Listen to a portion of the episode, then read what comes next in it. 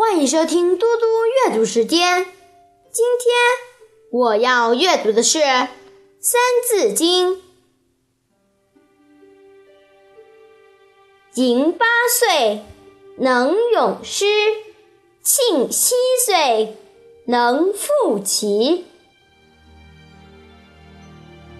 比寅物，人称奇。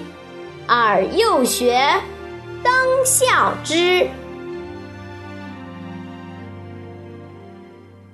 北齐祖寅八岁时就能有节奏的诵读诗文，唐朝人李庆七岁时就能以下棋为题作赋。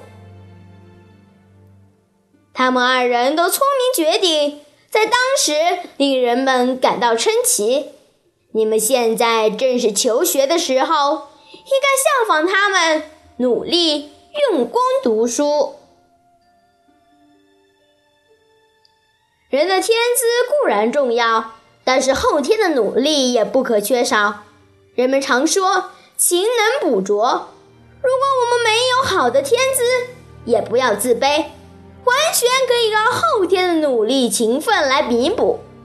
小祖莹和小李庆的天资令人羡慕，可如果没有后天的勤学，他们也无法成为栋梁之才。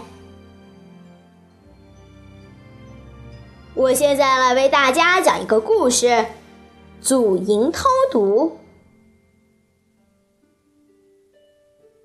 祖莹从小就喜欢读书，他不断的问父亲询问，识字越来越多，看书的兴趣也越来越浓，常常是打开书看个不停，忘记了吃饭，忘记了睡觉。祖莹刚满八岁时。就已经能把《诗经》和《尚书》一字不差地背诵下来。母亲怕他累坏了，叫他晚上早点睡觉。但是祖英觉得晚上不读书，时间会白白的浪费掉。最后，父母实在没有办法，就把家里的灯都收了起来。祖英明白这是父母不让他夜读，于是。他就悄悄把油灯藏起来，一到夜晚就用衣服把窗户遮住，然后点上灯来读书。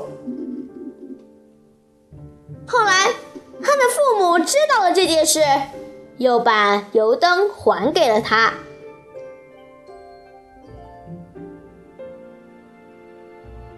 谢谢大家，我们下次再见。